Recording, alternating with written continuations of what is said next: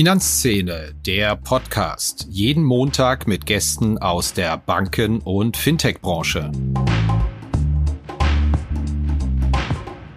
Deutschland ist in Europa Geldwäscheland Nummer eins. Das sagen so die ein oder anderen Experten. Und das ist auch nach wie vor so. Und ich habe ein großes Verständnis dafür.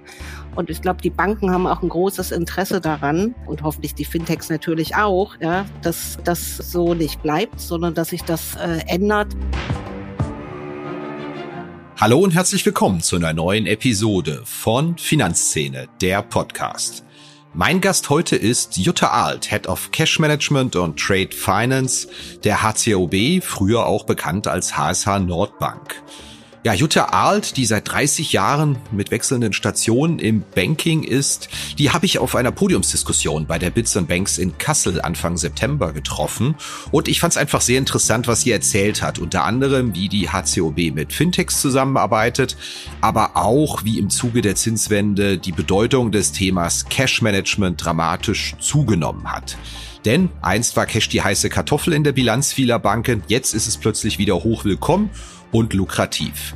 Und dass die HCOB nach einer massiven Restrukturierung mit Finanzinvestoren an Bord inzwischen zu einer extrem profitablen Bank geworden ist. Eigenkapitalrendite 2021 waren sagenhafte 19 Prozent und obendrein stark kapitalisiert ist, das qualifiziert sie natürlich auch dafür, dass wir hier mal einen Vertreter bei uns begrüßen müssen.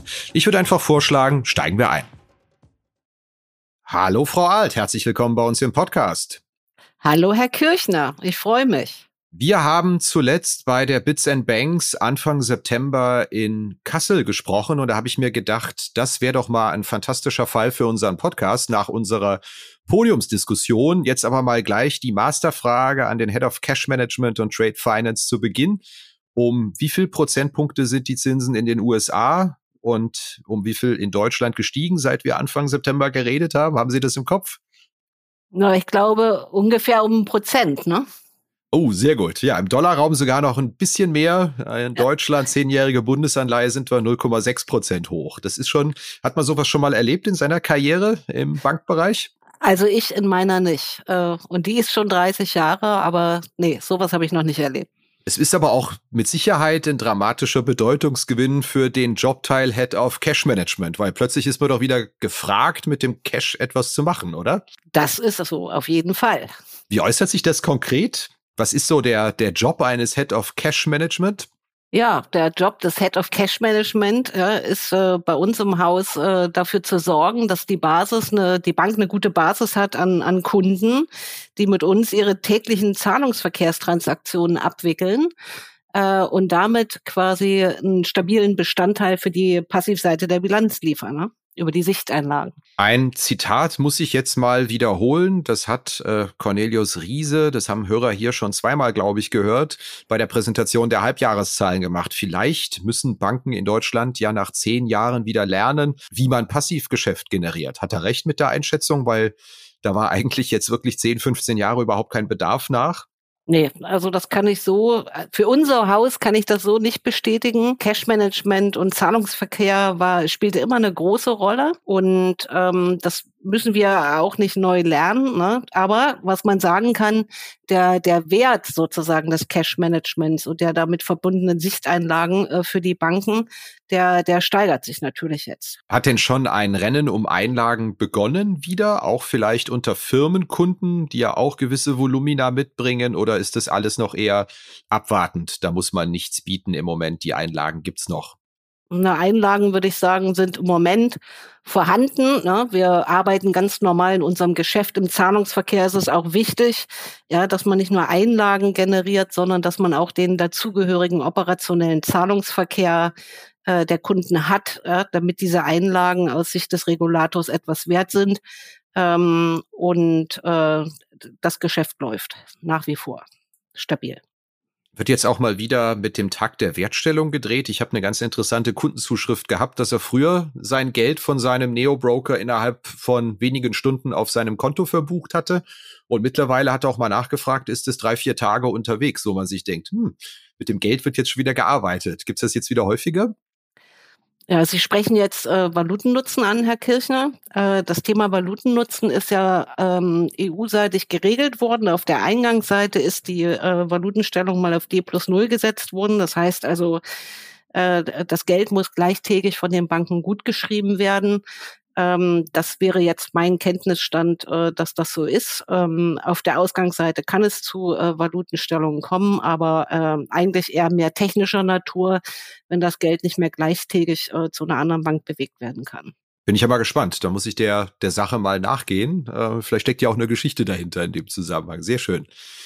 Ja, wir haben ähm, auf der Bits and Banks unter anderem über die Frage diskutiert, wie genau denn die Zusammenarbeit zwischen Banken und Fintech sich gestaltet. Das ist ja doch ein, ein, ein lustiger Ritt gewesen in den vergangenen Jahren. Erst waren es die Fintechs, die angeblich den Banken den Krieg erklären. Dann wurde sehr viel über Kooperation geredet. Wie sehen Sie denn konkret diese Zusammenarbeit? Und ist die durch den Abschwung, den ja die Fintech-Branche besonders zu spüren bekommt im Funding, in irgendeiner spürbaren Art und Weise beeinflusst worden in den letzten Monaten? Ja, also wir arbeiten als Bank grundsätzlich mit Fintechs zusammen und zwar auf zwei Ebenen. Zum einen arbeiten wir als Bank äh, in diesem Kooperationsmodell, von dem Sie gesprochen haben, zusammen, in dem wir quasi äh, Fintechs nutzen, äh, die uns äh, Dienstleistungen zur Verfügung stellen, ja, die wir quasi zur Abwicklung unserer Bankgeschäfte äh, nutzen. Und auf der anderen Seite arbeiten wir mit Fintechs zusammen, äh, die äh, Zahlungsverkehr über unser Haus abwickeln. Da haben wir uns ein äh, schönes Portfolio aufgebaut, äh, ne, wo wir als Zahlungsverkehrsbank für diese äh, Fintechs zur Verfügung stehen. Äh, durch die Entwicklungen der letzten Monate ähm, in der Branche ist es bei uns jetzt nicht zu dramatischen Veränderungen gekommen, sowieso nicht auf der Dienstleistungsseite, aber also auf der Dienstleistungsseite, wo wir äh, Fintechs haben, die uns servicieren, aber äh, auch auf der Seite, wo wir als Abwicklungsbank zur Verfügung stehen, haben wir bisher toi toi toi eine hohe Stabilität äh, in unseren äh, Verbindungen zu diesen Fintechs. Das heißt, da hat sich nichts verändert. Da spürt man jetzt nicht, dass die in der Krise stecken oder sich vielleicht dreimal umschauen müssen, wem, mit wem oder wie und zu welchen Konditionen sie Geschäfte machen, sondern das läuft weiter. Ja, das läuft bei uns läuft es weiter. Allerdings, was ich verzeichne, ist, dass es mehr Fintechs gibt, die sich ja äh, erkundigen bei uns und sagen: Mensch, äh, ne, ich arbeite heute mit Bank A zusammen und ich bin eigentlich auf der Suche nach einer neuen Bankverbindung was bei mir den Schluss zulässt, dass es möglicherweise, dass dort an Konditionen gedreht wird, dass dort, ne, äh, dass dort die Fintechs im Grunde genommen, wo sie vielleicht bisher auch Dienstleistungen zu nahezu null äh, angeboten bekommen haben, dass die Zeit quasi auch vorbei ist. Spannend. Ähm, also man schaut sich jetzt etwas näher um, wo man, wo man noch was rauskratzen kann, in Anführungszeichen, richtig, auch äh, finanziell. Richtig. Jetzt habe ich zugegebenermaßen die HCOB nicht unbedingt auf dem Radar als Partner für Fintechs oder als eine der Bank, die stark mit Fintechs zusammenarbeitet. Wo konkret läuft denn diese Zusammenarbeit? Vielleicht können Sie mir das in Projekten etwas beispielhafter erklären.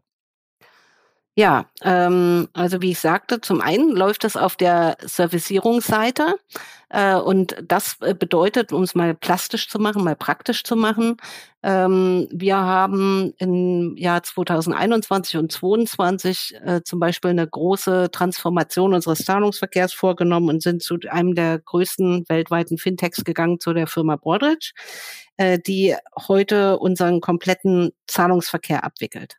Ja, da haben wir gesagt, wir vertrauen auf äh, äh, die Qualität dieses Unternehmens. Ein anderes Beispiel ist, das ist ein ähm, Beispiel auch aus dem Cash Management, ja, wo wir gesagt haben, wir unsere gesamte Kautionsverwaltung für Kunden, Mietkaution und andere machen wir mit der FIO Systems. Ähm, äh, das ist ein Fintech hier, ein deutsches Fintech, ne, mit dem wir seit seit äh, einigen Jahren extrem erfolgreich zusammenarbeiten. Das ist die eine Seite. Und konkret auf der anderen Seite kann man sagen, wir arbeiten ja, ähm, man kann das äh, auch immer mal äh, bei LinkedIn sehen, äh, mit äh, unterschiedlichen Unternehmen dort zusammen ähm, und äh, wickeln für die quasi, je nachdem wie ihr Geschäftsmodell ist, ihre äh, Zahlungsverkehrstransaktionen äh, ab. Ähm, Namen will ich jetzt nicht nennen äh, dazu, äh, weil äh, ich habe sie nicht vorher gefragt, ob das in Ordnung geht.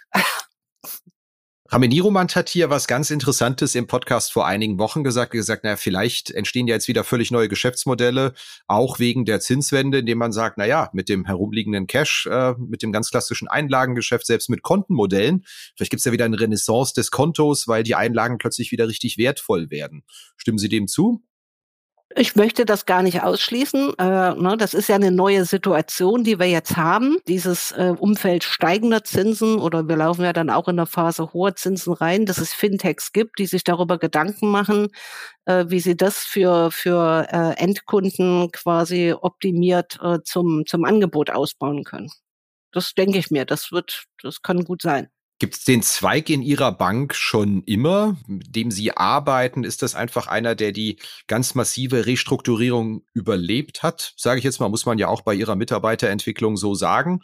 Oder ist das ein Bereich, den man sich ausgeguckt und ausgebaut hat, weil man ihn Cash Management, Trade Finance für wachstumsstark hält? Also die, beide Themen Cash Management und Trade Finance äh, sind historisch in der schon in der alten Landesbank in der in der ähm, HSH Nordbank verankert gewesen.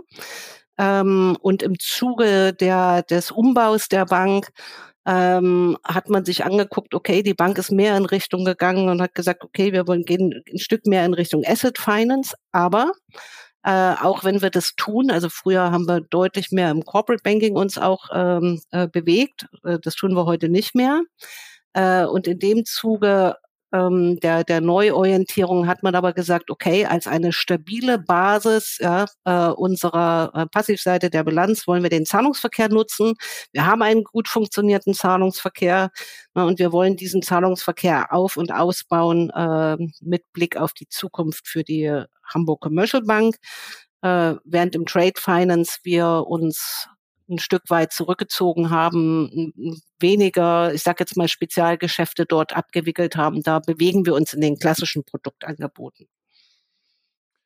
Wie leicht geht Ihnen denn der Bankname HCOB oder Hamburg Commercial Bank mittlerweile über die Lippen? Also so eine Namensänderung weg von HSH Nordbank ist ja doch immer so eine Sache und es dauert eine ganze Weile, bis das mal einsickert. Wie sieht es bei Ihnen persönlich aus oder bei den Menschen, mit denen Sie zu tun haben? Nee, da habe ich keine Probleme mehr. Ich musste eben gerade eher überlegen, ähm, wie war der Name noch des Vorgängerinstitutes. Ähm, nee, also mit dem Namen HCOB oder Hamburg Commercial Bank. Ich finde, es, ein, es passt gut zu, zu uns. Äh, ähm, es passt gut zu der Bank. Es passt irgendwie auch gut zu mir und deswegen tue ich mich damit auch leicht. Sehr schön. Ja, lassen Sie uns an, an der Stelle mal ganz kurz über die, die Eigentümerstruktur der HCOB auch sprechen. Also wir moppern ja gerne bei Finanzszene herum über operativ schwache Banken und über Verluste und Umsatzrückgänge, aber die Zahlen, die die HCOB vorgelegt hat, beispielsweise fürs letzte Jahr, da schlackert man ja schon ein Stückchen mit den Ohren. Also 19 Prozent Eigenkapitalrendite, 29 Prozent Kernkapitalquote. Viele haben ja gelästert über Private Equity Eigner, aber bei der HCOB scheint das ja ganz gut funktioniert zu haben, wenn auch mit gewaltigen Schleifspuren, was den Umbau angeht. Ist das ein guter Fit Ihrer Meinung nach, dass Private Equity sich die Bankenbranche anschaut und dann einfach auch solche Zahlen hinterher herumkommen können, basierend auf Ihrer Erfahrung, die Sie im Bankensektor auch gemacht haben? Ja, ähm, also ich habe ja in meinem Berufsleben, ich sag mal, von Großbanken äh, über öffentliche Banken, über den Sparkassensektor äh, bis hin zur äh, jetzigen Hamburg Commercial Bank äh, eine Menge unterschiedlicher Bankmodelle gesehen. Und ähm, ich muss gestehen, äh, der, der Umbauprozess, das haben Sie gesagt, ja, die letzten drei Jahre, der war wirklich tough. Es hat mich auch ein bisschen Zeit gekostet äh, am Anfang, ja, äh, als das Picture sozusagen auf dem Tisch lag, dass unsere Investoren auf den Tisch gelegt haben, wo sie hinwollen. Äh, äh, die Transformation, ich sag mal, für mich selber irgendwie hinzubekommen, ja, im, im Kopf so, ne, die, die Veränderung ähm, aber äh, mit dem Blick äh, über die letzten drei Jahre kann ich sagen, alles richtig gemacht. Und ich glaube, dass so eine Veränderung, die wir da gesehen haben, äh, ich sage jetzt mal in einer Bank der Größenordnung der Hamburg Commercial Bank, die sich ja auch deutlich verschlankt hat äh, in dieser Transformation, ja, dass man das äh, sehr gut machen konnte drei Jahre sind nicht viel Zeit, äh, die man für den Umbau hatte. Ähm, aber ich sag mal, in dem Setup, das die Bank äh, ähm, heute hat oder im Rahmen der Transformation angenommen hat, äh, war das gut äh, darstellbar. Und die, die, die, die, die, das Schlüsselelement dieser Transformation war sicherlich oder eines der Schlüsselelemente äh, war sicherlich die IT-Transformation, also die sogenannte Bit-Transformation heißt das bei uns, ja, wo man im Grunde genommen gesagt hat, also wir erneuern die Bank quasi in allen führenden wesentlichen neuen IT-Systemen. Spannend. Das waren ja Entscheidungen des Eigners nach dem Motto, da muss man auch was reinstecken, da muss man auch mal richtig was machen, um wettbewerbsfähig zu werden. Richtig, ja. Äh, und das ist auch das, äh, was den äh, Kollegen, die in der Bank in der ganzen Zeit gearbeitet haben, ne, was man immer vor Augen hatte. Ja, auf der einen Seite hatten wir natürlich einen massiven Abbau an, an, an Assets, an, ja, auch im, im Kundengeschäft hatten wir einen massiven Umbau. Wir haben auch auf der Personalseite umgebaut. Aber gleichzeitig hat man immer gesehen, dadurch, dass wirklich sehr große Summen äh, investiert wurden in die IT-Infrastruktur, dass hier wirklich der Wille besteht, etwas Neues auf die Füße zu stellen oder auf die, ja, für, für, für uns, ähm, das eine gute Basis bildet, äh, um wettbewerbsfähig ähm, mit, mit guten Services in der Zukunft ähm, an den Start zu gehen. Sie ahnen wahrscheinlich, ausufernde Kosten werden uns als Journalisten regelmäßig genau mit der Begründung, jo, wir müssen halt in die IT investieren, ähm, ich will nicht sagen maskiert, aber dass man viel in die IT investiert, das behauptet natürlich letztendlich jede Bank von sich. Bei Ihnen ist es aber offenbar in massivem Umfang tatsächlich geschehen. Sonst würde das Ergebnis ja jetzt nicht passen. Ja, also äh, ich glaube, das, was häufig passiert im, im Bankenumfeld ist, man investiert in Anpassungen, man behält sozusagen, also viele Altbasissysteme ja, äh, äh werden quasi, da traut sich keiner ran. Das hat häufig was auch äh, mit den Daten, äh, die damit verbunden sind, zu tun, dass die Datenmengen so groß sind und die Qualität so naja, ich sag jetzt mal so, so schwierig ist, äh, wie sie ist, äh, so dass man im Grunde genommen aufsetzt auf, auf bestimmten Altsystemen und dort neue Lösungen draufsetzt.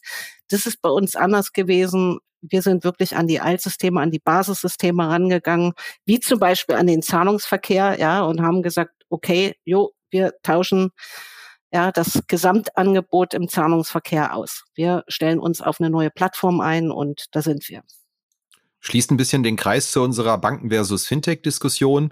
Da erzählen mir natürlich die Fintechs, Neobanken immer, wir können das alles technologisch auf einem ganz anderen, tollen, komplett neu gebauten System machen mit extrem niedrigen Kosten und da kommen die Legacy-Systeme von den Retail-Banken einfach nicht ran. Aus Ihrem Blick von draußen zutreffende Einschätzung? Also ein Stück weit kann ich diese äh, Argumentation nachvollziehen. Ja, das äh, äh, passt in etwa in die Richtung, was ich äh, gerade auch gesagt habe.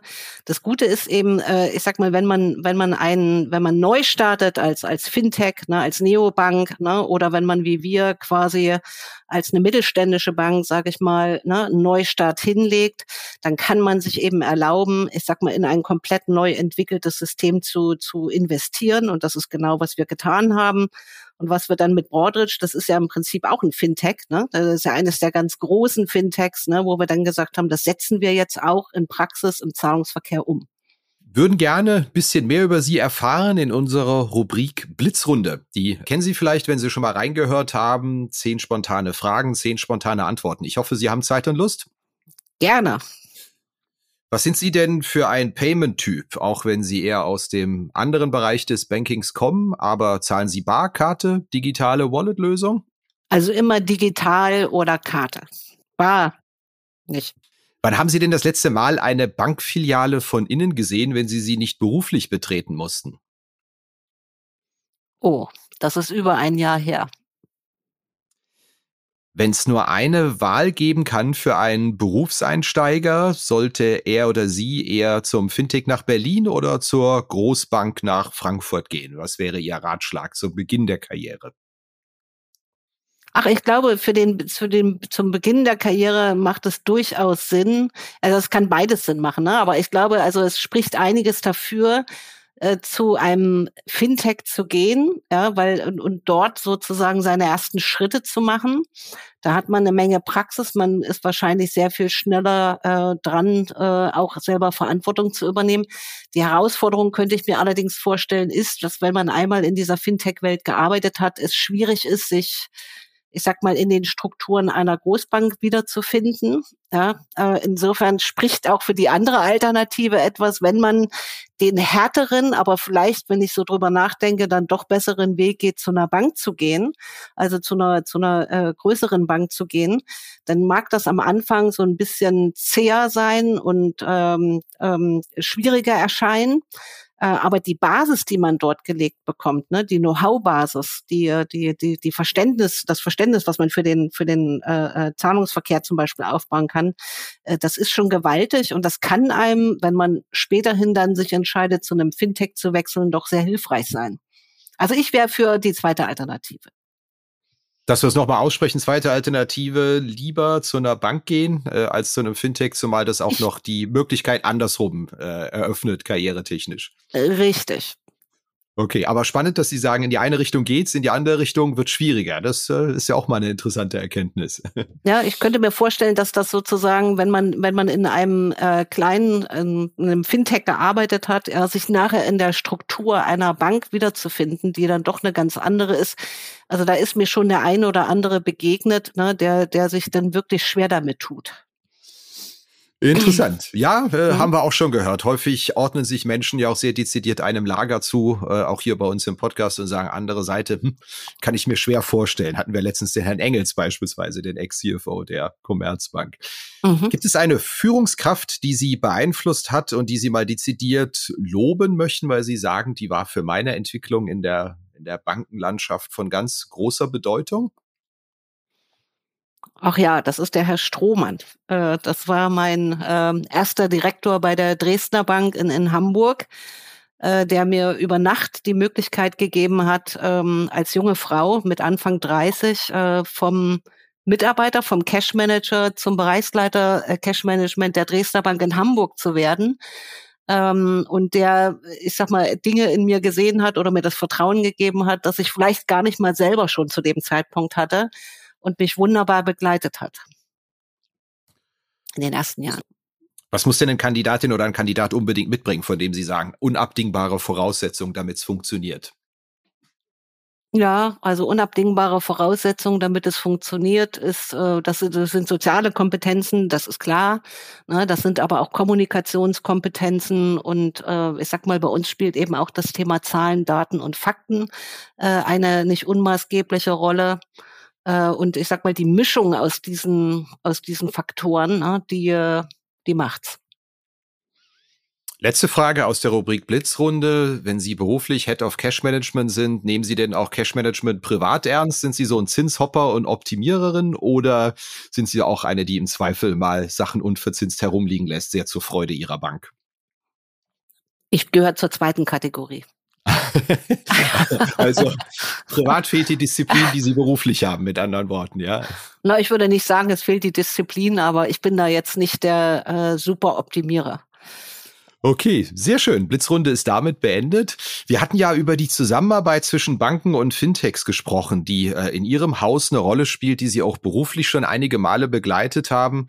Viele Fintechs wollen ja wissen, wie macht man es richtig, wie kommt man mit Banken ins Gespräch oder ins Geschäft. Ich würde das gerne mal rumdrehen. Wie kann man sich denn als Fintech die Zusammenarbeit mit einer Bank von Anfang an verscherzen? Gewissermaßen mal eine Worst-in-Case-Strategie. Wie sollte man es nicht machen? Man sollte, ich sag mal, auf eine Bank, wenn man mit einer Bank ins Gespräch geht, sollte man erstmal das, das, das offene Gespräch suchen mit einer Bank.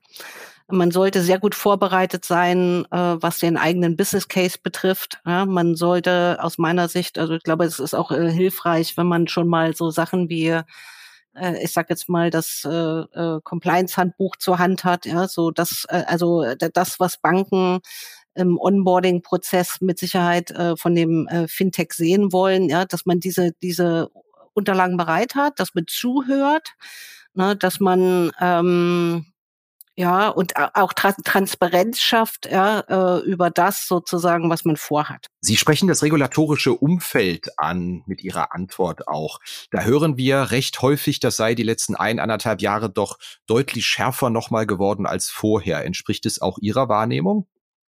Auf jeden Fall ist das so, ja. Und müsste eigentlich ja, wenn das so ist, Banken etwas besser wegstecken können als Fintechs, weil Banken das ja eigentlich schon lange Jahre gewohnt sind, aber Fintechs häufig aus einer regulatorischen Sandbox kommen. Also zumindest habe ich das Gefühl, die Fintechs und Neobanken beschweren sich lauter über die schärfere Regulierung als die Banken. Ist das auch Ihre Beobachtung? Ja, soweit ich das äh, überblicken kann, äh, wobei ich zum Thema regulatorisches Umfeld, äh, und das hatten wir bei der Bits und Banks das Thema ja auch, ja, äh, da sicherlich eins sagen kann, und ich habe es damals schon gesagt, ja, äh, Deutschland ist in Europa, ja, äh, ich sage jetzt mal Geldwäscheland Nummer eins. Ja, da sagen so die ein oder anderen Experten. Und das ist auch nach wie vor so, äh, oder es ist bis vor kurzer Zeit, sagen wir mal, so gewesen. Und ich habe ein großes Verständnis dafür. Und ich glaube, die Banken haben auch ein großes Interesse daran, äh, und hoffentlich die Fintechs natürlich auch, ja, äh, dass äh, das äh, so nicht bleibt, sondern dass sich das äh, ändert. Und ähm, ich glaube, Bankgeschäft ja, beruht auf Vertrauen und Vertrauen beruht auf Transparenz. Ja, und insofern muss man einfach sagen, bei dem regulatorischen Umfeld, es spricht für mich nichts dagegen, äh, die Transparenz äh, gerade in Zahlungsverkehrstransaktionen und Prozessen wirklich zu erhöhen, äh, so dass man weiß, wer ist der Absender und wer ist der Empfänger einer Zahlung. Da äh, haben wir, sollten wir alle ein gemeinschaftliches Interesse dran haben. Ja, meine Schlussfrage an Gäste ist in der Regel, welche unterschätzten Trends sehen Sie denn, insbesondere in Ihrem Bereich? Gibt es da irgendetwas, von dem Sie sagen, das hat vielleicht auch was die Zusammenarbeit Banken, Fintechs angeht oder auch Ihren Fachbereich angeht, was haben die Leute nicht so richtig auf dem Zettel, wird aber in den nächsten Jahren schlagend werden? Gibt es da etwas? Ja, da gibt's jetzt eher etwas im Trade Finance, da bin ich mehr dort unterwegs. Ne? Ich, ich sage immer, im Trade Finance bin ich auch äh, verantwortlich äh, für die Abwicklung und dort äh, ist immer noch sehr, sehr viel Papier äh, in, ich sag mal, in Bewegung, ja, äh, um Geschäfte abwickeln zu können, Akkreditivbereich insbesondere. Und ähm, da sehe ich erste gute Ansätze, aber bisher bis heute noch keine vollständigen Lösungen ich gehe aber davon aus, dass wenn es dort zu, zu massiven Weiterentwicklungen kommt, ähm, äh, dass sich da in den äh, für alle Beteiligten, die an, an Trade Finance äh, Transaktionen beteiligt sind, nochmal deutlich was positiv, was was Aufwand äh, äh, der Abwicklung betrifft, bewegen kann. Ich glaube, alle und viele konzentrieren sich auf den Privatkunden und auf das Cash Management. Ne, da ist ein sehr großer Fokus drauf. Das ist auch okay und normal, weil dort wesentlich mehr Transaktionen abgewickelt werden. Ne, ähm, ähm, aber ich glaube eben dort, äh, da gibt's andere Bereiche, ähm, die können da schon noch von profitieren. Ja, das war's wieder mit dieser Episode von Finanzszene, der Podcast. Wir sagen danke fürs Zuhören, freuen uns über Ihr Feedback unter redaktion.finanz-szene.de. Kontaktmöglichkeiten auch über Threema in den Notes zu diesem Podcast. Vielen Dank. Redaktion und Host Christian Kirchner. Coverdesign Elida Atelier Hamburg. Produktion und Schnitt Podstars bei OMR Hamburg. Musik Liturgy of the Street von Shane Ivers www.silvermansound.com.